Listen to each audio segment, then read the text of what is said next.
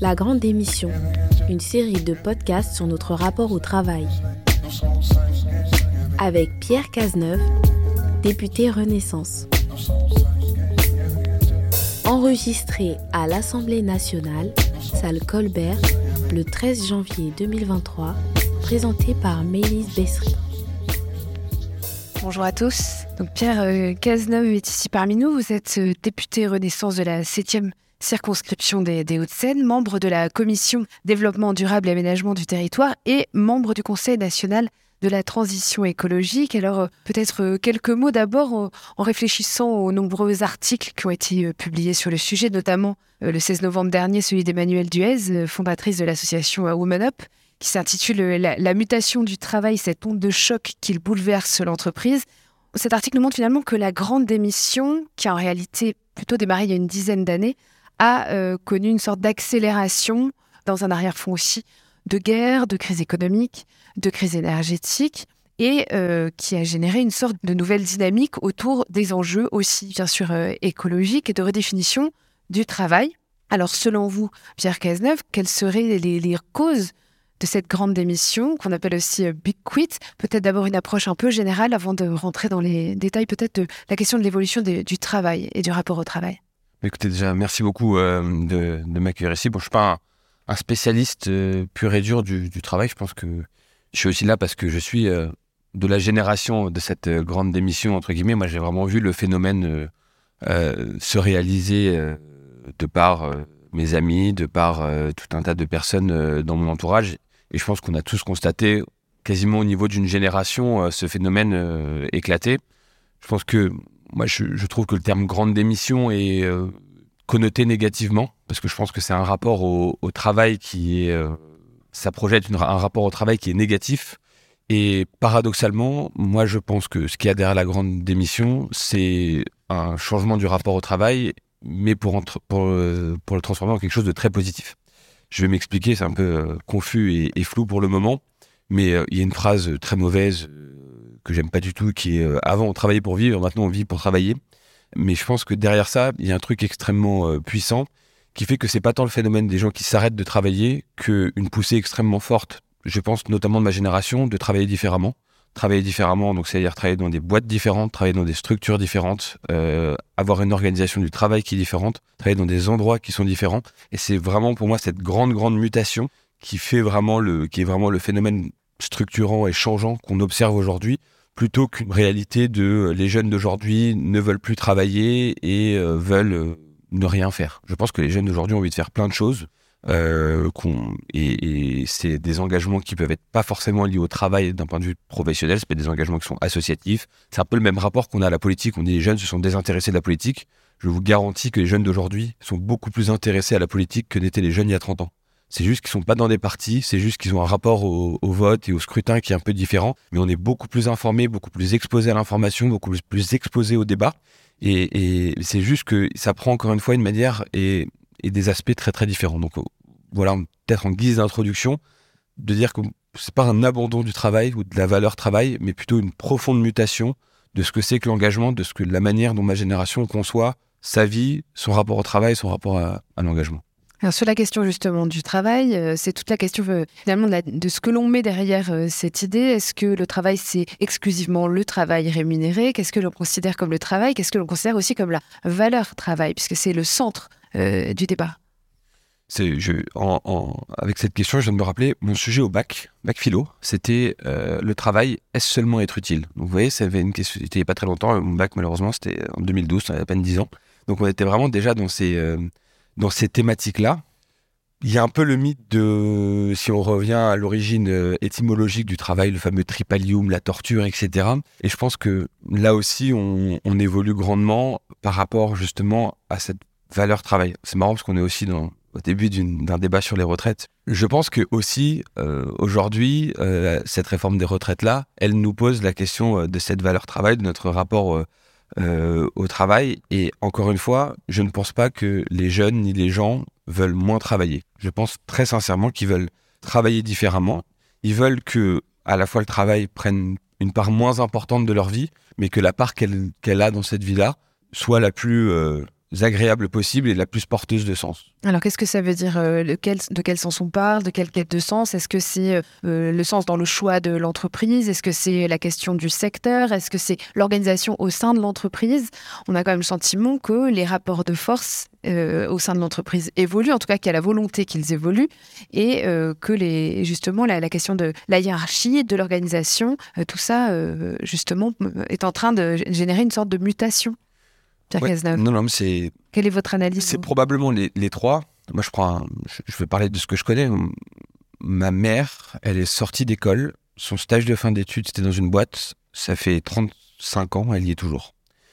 Un grand groupe, voilà. Et il y avait, je pense, dans la génération qui nous a précédés, ce côté, euh, on rentre euh, dans une, dans une grande entreprise, on y reste toute sa vie. Mon père en a fait un peu plus, mais globalement, euh, il est resté dans des grands groupes très très longtemps aussi. Et nous, on voit dans notre génération plusieurs phénomènes. Je suis désolé, je parle de génération, j'espère que je fais pas de, clivage euh, trop marqué, mais c'est vraiment un truc que moi je vois très fort et donc que j'analyse très fortement chez les gens de, mon âge. Déjà, il y a le secteur, vous en avez parlé, bon, on est dans un, dans un colloque euh, porté par un cabinet euh, sur l'ESS. On voit aujourd'hui que les gens ont envie de travailler dans des entreprises qui ont du sens et je pense qu'il y a un pouvoir d'attractivité d'une entreprise qui fait du développement durable ou d'une entreprise qui fait euh, de la transition plus importante qu'un géant du pétrole ou euh, pour ne citer personne pour ne citer personne ou euh, qu'un secteur de trading bancaire très classique. Je pense que là pour le coup et ça j'étais dans une école de commerce aussi, je pense qu'il y a 20 ans le top du top c'était de sortir chez Saint-Gobain ou dans un cabinet de, de conseil ou, ou chez Ernst Young. Aujourd'hui, c'est plus tout vrai. C'est-à-dire qu'aujourd'hui, il y a plein, plein, plein, plein, plein de jeunes dont le but est d'aller dans, un, dans une boîte qui transforme réellement de par son secteur d'activité. Après, je pense qu'il y a la taille de la boîte. Ça, c'est hyper important. C'est-à-dire que le côté grand groupe du CAC, 3000 euh, personnes, la carrière mono. Euh, mono les monocarrières, ce qu'on appelle les monocarrières. Exactement. Je pense que ça, ça fait rêver personne. Je pense qu'il y a un vrai plaisir à se retrouver entrepreneur. Et je pense que les boîtes, on, en parlera peut-être, mais ont vraiment un enjeu là-dessus. Moi, j'ai commencé ma, carrière en start-up. Euh, et je pense qu'il y a un phénomène très très fort aussi là-dessus d'arriver dans des structures plus petites parce qu'on est dans des structures plus petites, beaucoup plus partie prenante de l'aventure de l'entreprise, on se sent beaucoup plus concerné. Et ça, je pense que les gens ont de plus en plus besoin de se sentir partie prenante de ça. Et donc, je pense qu'on va aussi avoir une mutation de plus en plus forte dans des plus petites structures qui sont beaucoup plus agréables parce qu'il y a une histoire euh, commune qui se crée, parce que les relations sont plus directes avec euh, l'ensemble, qu'on a une vision plus stratégique de, la structure que dans les grands, grands, grands groupes. Voilà. Et après, je pense qu'il y a aussi, je rajoute un dernier point, c'est sur la fréquence de changement de job.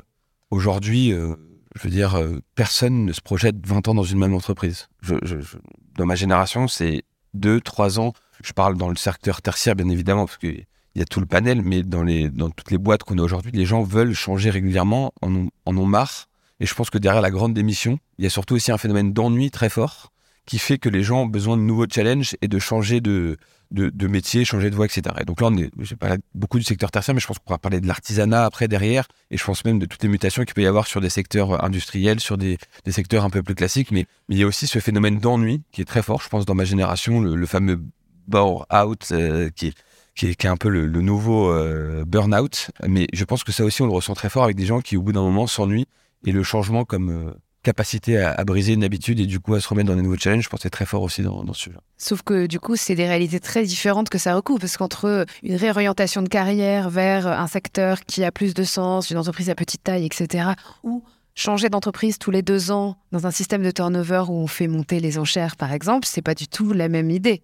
Pierre Cazeneuve. On ne parle pas du tout de la même chose. Non, non, c'est pour ça que je vous dis qu'il y, a ces multiples facteurs qui, rentrent en jeu. Après, je pense qu'il y a aussi la politique euh, à l'intérieur de l'entreprise. Je pense que maintenant, il y a de plus en plus de, gens, de jeunes qui regardent aussi quelles sont les valeurs de l'entreprise, quelle est la, politique RH de l'entreprise. Euh, je pense que ça, c'est aussi un sujet qui est extrêmement important. Pour moi, c'est très multifactoriel, en fait, ces bouleversements qu'on a euh, aujourd'hui dans l'emploi. Donc, il n'y a pas qu'un seul, qu'une seule dynamique. Alors la question qu'on se pose, vous parliez des métiers de l'artisanat, il y a aussi des réorientations de carrière que l'on observe beaucoup plus. Euh, avec euh, une évolution euh, vers des métiers plus manuels, des métiers de l'artisanat, etc. C'est aussi ce qu'on peut observer.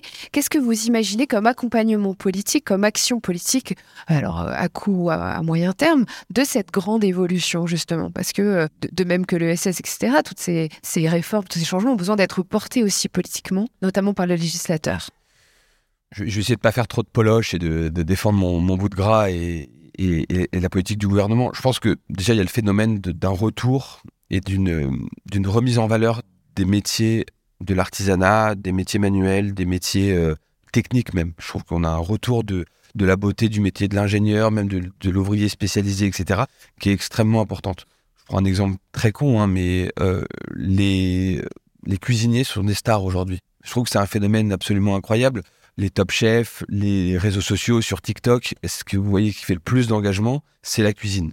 Et, ça, je trouve ça absolument euh, formidable et ça en dit très long. Et c'est pareil pour les boulangers, c'est pareil pour les pâtissiers. Il y a tout un tas de. C'est pareil pour les tanneurs. Il y a vraiment ce sujet-là. Vous parlez des influenceurs, là. Vous parlez des influenceurs. Oui, il y a un sujet, oui, il y a un, sujet influence, mais qui, qui montre bien aussi la manière dont la société perçoit des métiers qui étaient très dévalorisé à une époque beaucoup moins valorisé. Et donc ça c'est mais ça c'est un peu les métiers un peu prestige parce qu'il y a ce côté un peu artistique dans l'artisanat mais je trouve que même dans les métiers un peu plus euh, euh, un peu moins nobles entre guillemets si je peux me permettre le, sujet en tout cas dans l'esprit des gens, je trouve qu'il y a aussi une montée en puissance très forte. Et c'est là où le politique est très notamment sur l'accompagnement des filières professionnelles, la considération qu'on a sur les filières professionnelles, sur l'apprentissage, ça a été une des très grandes priorités de ce premier quinquennat vous savez, on est passé bien. On a dépassé les 700 000 apprentis euh, sous le quinquennat précédent. Pour moi, c'est quelque chose d'absolument fondamental dans la revalorisation de ces métiers-là et dans le sens que donne un nombre extrêmement important de jeunes dans ces métiers d'avenir, dans la revalorisation de la compétence technique. Et, ça aussi, je trouve que c'est un phénomène qui est extrêmement, extrêmement important. Et là, pour le coup, on n'est qu'au début de ce qu'on peut faire en termes d'accompagnement et de valorisation. Et on le voit aujourd'hui, il y a des opportunités extraordinaires. On est encore une fois, dans une dynamique de réindustrialisation, je ne vends, pas ma soupe, mais on est pour la première fois en train de recréer des jobs euh, industriels. Il y a aussi dans toute la logique euh, d'évolution du climat, de, ces choses-là, ce besoin de réindustrialiser, de se réapproprier des secteurs techniques clés.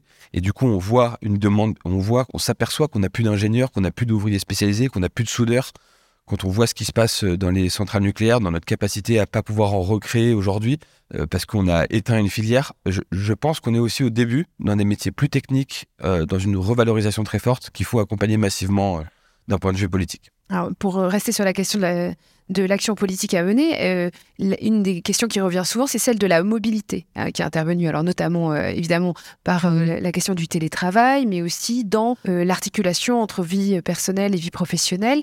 ce chantier-là de la mobilité et du rapport à la mobilité, il y a aussi un accompagnement politique tout à fait possible pour ces questions-là. Pierre Cazeneuve. Oui, et même si je suis pas un très grand libéral pour le coup, je trouve que les entreprises sur le coup ont très bien compris le phénomène et sont allés très vite sans trop nous demander la permission et c'est peut-être pas plus mal. Je pense qu'aujourd'hui, le télétravail, finalement, n'a pas été totalement accompagné par la loi. Euh, c'était quelque chose qu'on a rendu possible, bien sûr, d'un point de vue euh, code du travail, etc. Mais les, les entreprises s'y sont euh, vachement appropriées ce phénomène-là. Aujourd'hui, c'est absolument délirant. Hein. Moi, mes, mes, mes, amis qui aujourd'hui cherchent des jobs ou changent de job, dans des secteurs tertiaires un peu euh, un peu dans l'écosystème même pas start-up hein, vraiment boîte classique euh, du tertiaire. C'est deux trois jours minimum de télétravail qui est demandé aujourd'hui. C'est la mise de départ. Selon les, milieux et les secteurs ah, c'est pas toujours la même chose bien, sûr je parle vraiment du secteur tertiaire un peu particulier et, vraiment c'est impressionnant comme euh, mise de départ entre guillemets pour des jeunes gens de 30 ans dans une boîte un peu classique de service d'avoir ça. Et les entreprises ont compris que c'était un pouvoir d'attractivité extrêmement fort pour leurs salariés, parce qu'aujourd'hui, les gens, pas qu'ils n'ont pas envie de travailler, c'est qu'ils ont envie de le faire depuis chez eux, c'est qu'ils ont envie de pas s'emmerder, pardon, je, suis un peu vulgaire, mais de pas de pas s'embêter à, faire une heure de transport matin, une heure de transport retour pour aller bosser, parce qu'en fait, avec la digitalisation de tous nos outils de travail, on est sur quelque chose de beaucoup plus euh, euh, accessible. Et là je trouve que le politique a un rôle, et ça c'est vraiment une vision, je pense, stratégique à long terme, qui est un truc très personnel, c'est pour moi ce que j'appelle le challenge des sous-préfectures. C'est-à-dire qu'aujourd'hui, je pense que le télétravail et les mutations du marché de l'emploi sont l'opportunité la plus belle qu'on a de se réapproprier le territoire et de redécentraliser et redéconcentrer notre pays. Et euh, depuis 50 euh, ans, euh, bah, la France s'est centralisée parce que le travail s'est centralisé. On a abandonné des magnifiques coins de France qui se sont désertifiés, dont la population a vieilli parce que il y avait plus de possibilités d'avoir des jobs attractifs de l'industrie, du service là-bas. Et aujourd'hui, avec le télétravail, c'est une opportunité extraordinaire de pouvoir se réapproprier ces petits bouts de France. Et on a un challenge gigantesque à faire dans l'accompagnement de l'infrastructure en dur, très haut débit, euh, réappropriation des centres-villes, euh, euh, zone de télétravail, euh, coworking, tout ce que vous voulez, même parc de logement, parc locatif, évidemment mobilité parce qu'on a toujours besoin d'aller à Paris ou d'aller dans une métropole de temps en temps pour aller dans la ville-centre et avoir des réunions, etc. Mais donc là, il y a un énorme challenge de politique sur 30 ans de réappropriation du territoire pour accompagner ce phénomène-là, parce que moi j'ai de plus en plus de gens aujourd'hui qui ont envie d'aller à la campagne, qui ont envie de sortir de la ville, qui ont envie d'aller dans de retourner chez eux. C'est aussi quelque chose d'extrêmement fort. Ma compagne, elle vient de Paisy à la Rivière, dans le 66, je veux dire. Euh, elle a envie de retourner chez elle. Euh, eh ben, quand on est à Paisy à la Rivière, 1500 habitants, même quand on est à Perpignan, il y a peu d'entreprises. C'est déjà à 40 bornes, mais il y a peu d'entreprises. Et donc, est-ce qu'aujourd'hui, c'est possible pour elle de faire du mi-temps, euh, présentiel, télétravail. Voilà, c'est aussi toutes ces questions-là qu'on peut trouver dans un endroit où il n'y a pas la 5G, c'est compliqué. Et donc, il y a tout, toutes ces questions-là qui se portent en jeu. Et donc, on a ce challenge des sous-préfectures qui est pour moi le truc le plus, le plus beau qui va nous arriver dans ces 30 prochaines années, de retrouver la France et de redynamiser euh, notre beau pays à travers ça et à travers les opportunités que nous offre la technologie et les mutations du marché du travail. Et ça, il faut qu'on l'accompagne. Merci. On va donner la parole au public. bonjour, donc euh, bah, moi je suis de Saint-Cloud, donc bah, ma question, c'était sur justement le, au cœur de, ce, ces changements. La mobilité, effectivement, c'est un élément très important. Et je voulais savoir un petit peu comment, bah, quelle était votre position là-dessus, en fait, quelles étaient les propositions, parce que voilà, c'est un, élément tellement important. Non, non, mais sur le, sujet de la mobilité, je pense que aujourd'hui, on a un mur d'investissement sur le rail absolument énorme. Je vais essayer de pas trop vendre mon bout de gras, mais ce qu'on a fait à la marge, mais ce qu'on a commencé à faire, la réouverture de petites lignes, je pense à Épinal, Saint-Denis-les-Vosges, un exemple tout, simple dans l'actualité, euh, c'est ce genre d'initiative qu'il faut qu'on continue à faire. Les annonces que le président a faites aussi sur le RER e métropolitain, ça va être un énorme sujet aussi de développer ce modèle-là euh, assez rapidement, puisque vous avez la mobilité à l'intérieur des métropoles qui est très importante dans ce phénomène de mobilité, et après vous avez la mobilité entre la métropole et le reste du territoire. Et je pense que dans ce phénomène-là dont on parle de réappropriation du territoire, de reconnexion des sous-préfectures, il y a vraiment cet enjeu-là des petites lignes de demain, de, du bus, euh, du covoiturage. Voilà, c'est sur ces sujets-là qu'il faut aujourd'hui qu'on mette le, paquet. Et je pense que le gros mur d'investissement, il est sur le, sur le train, très, très clairement.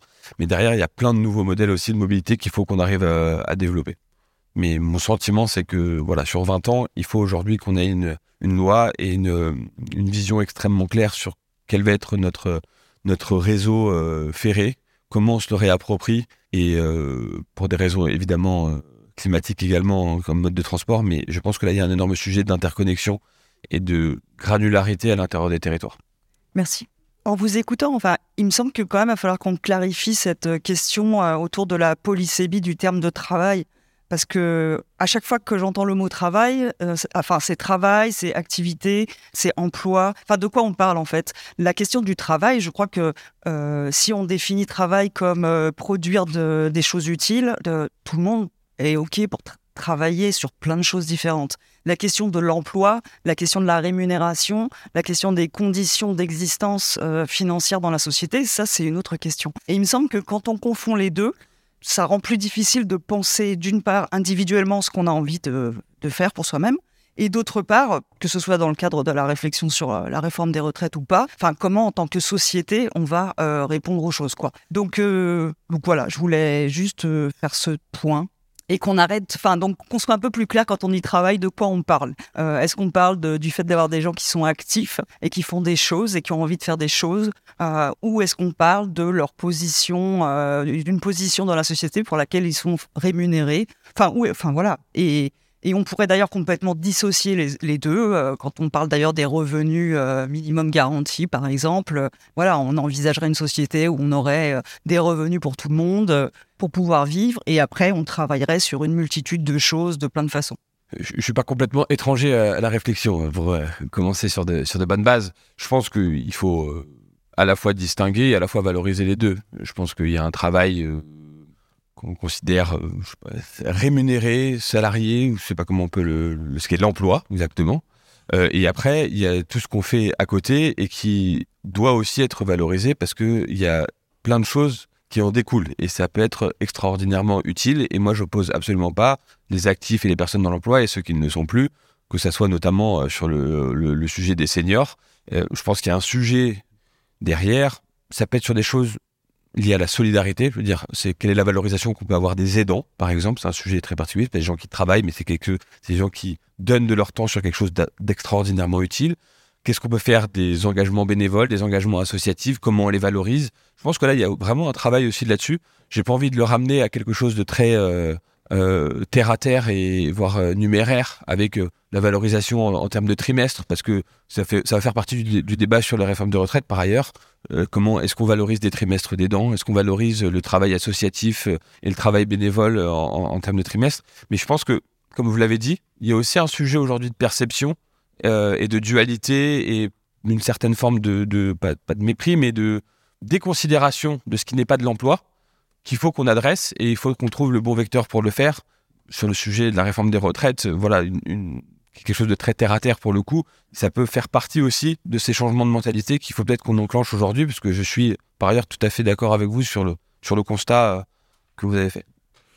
Euh, bonjour, donc moi je viens euh, de ce que ici à Paris vous appelez les régions, donc je viens de, Bretagne, et puis dans cette région Bretagne, je viens d'un endroit que vous appelez la ruralité, et, euh, et du coup dans cette ruralité, c'est pas vous, hein, c'est la région Île-de-France, et du coup sur ces territoires-là, les jeunes gens entre 20 et 30 ans effectivement changent régulièrement d'emploi, euh, qu'ils soient très diplômés ou pas. Mais ce que je voulais dire, c'est qu'ils ne changent pas d'emploi parce qu'ils ont envie ou parce qu'ils s'ennuient. Ils changent d'emploi parce que, notamment sur le secteur associatif, on leur donne des contrats euh, très courts. Et on leur donne des contrats très courts, pas parce que les recruteurs et les directions des euh, structures associatives employeuses ont envie de le faire ou parce que ça les amuse, mais parce qu'ils n'ont plus de budget pour du fonctionnement. Ils ont du budget pour des projets. Et en fait, le soutien de l'emploi sur le secteur associatif, c'est euh, de l'argent donné sur du fonctionnement.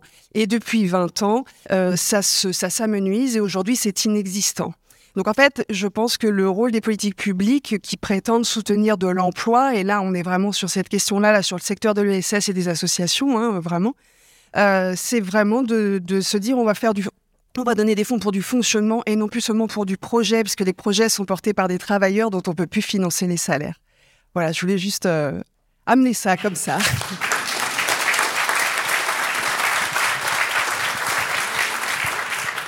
C'est bien, il ne faut pas oublier euh, quel, est, le public euh, en question, et je pense que le sujet associatif, je pense qu'il y a beaucoup de représentants du secteur dans la salle, donc c'est un sujet important qu'il faut adresser.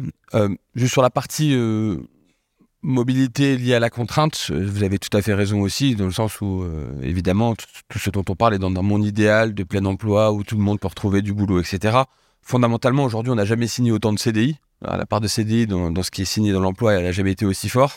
Euh, et ça, je suis pas sûr que ça soit vrai dans tous les secteurs. Et je pense que ce que vous signalez sur le secteur associatif est quelque chose de très juste. Je pense que le, le rôle de, de la politique publique, on a eu le débat euh, on a eu un débat, comme vous savez, sur le, budget qui a été un peu euh, raccourci euh, cette année. Moi, c'était mon premier, donc euh, je ne peux pas parler de, ceux d'avant. Mais on a eu un sujet sur, sur le statut des, sur le statut ESUS, sur quel est l'accompagnement fiscal finalement des politiques publiques pour accompagner les associations et les entreprises de l'ESS. Aujourd'hui, sur le, distinguo projet à projet versus une pérennisation, je ne sais pas si c'est fondamentalement à l'État de garantir cela. Je, enfin, encore une fois, je, l'État doit donner, je pense, la politique publique doit, doit vous donner les moyens de vous structurer de manière pérenne de par un accès au financement, de par euh, certaines incitations fiscales, de par votre objet. Euh, elle doit accompagner notamment et structurer votre offre que vous faites, notamment parce que vos clients peuvent être aussi les collectivités locales.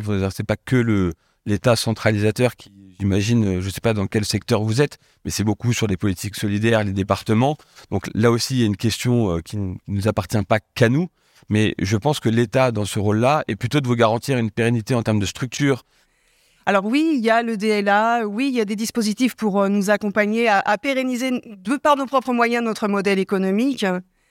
Mais en fait, à un moment donné, euh, où est la part euh, aidante, le fait d'assumer que beaucoup des affaires sociales aujourd'hui sont traitées par les associations, en fait. Voilà. Et oui, ça a un coût, effectivement, oui. Mais voilà, Non mais l'accompagnement financier des pouvoirs publics sur les associations quand on a une délégation de services publics, il doit être euh, évident et probablement euh, renforcé. Alors, il faudra qu'on fasse rendre dans la granularité secteur par secteur parce que c'est pas la même chose euh, sur le sur un EHPAD associatif que sur un, truc de sur une association purement d'aide au logement ou je ne sais quel est le, le, le but recherché. je pense qu'il faut être très clair sur le rôle que jouent les associations dans ce que ne peut pas faire l'État et, dans son accompagnement euh, vis-à-vis de ça et dans sa valorisation financière. Mais je ne sais pas comment vous répondre aujourd'hui, à part vous dire oui, on va plus vous financer, qui est la réponse facile. Je ne sais pas quel est le bon vecteur aujourd'hui, parce que encore une fois, ce n'est pas l'État central qui décaisse cet argent-là. Mais euh, je serais ravi, de, pour le coup, d'avoir un échange un peu plus concret sur euh, comment, sur chacune des politiques sociales, et notamment, parce que c'est vraiment un enjeu départemental pour moi, euh, sur ces politiques de solidarité, vous trouvez euh, qu'on a une, euh, un, sujet dans la revalorisation de certaines prestations notamment. Merci Maëlys et merci Monsieur Cazeneuve. La Grande Émission, une série de podcasts produites par Orientation Durable et Making Waves.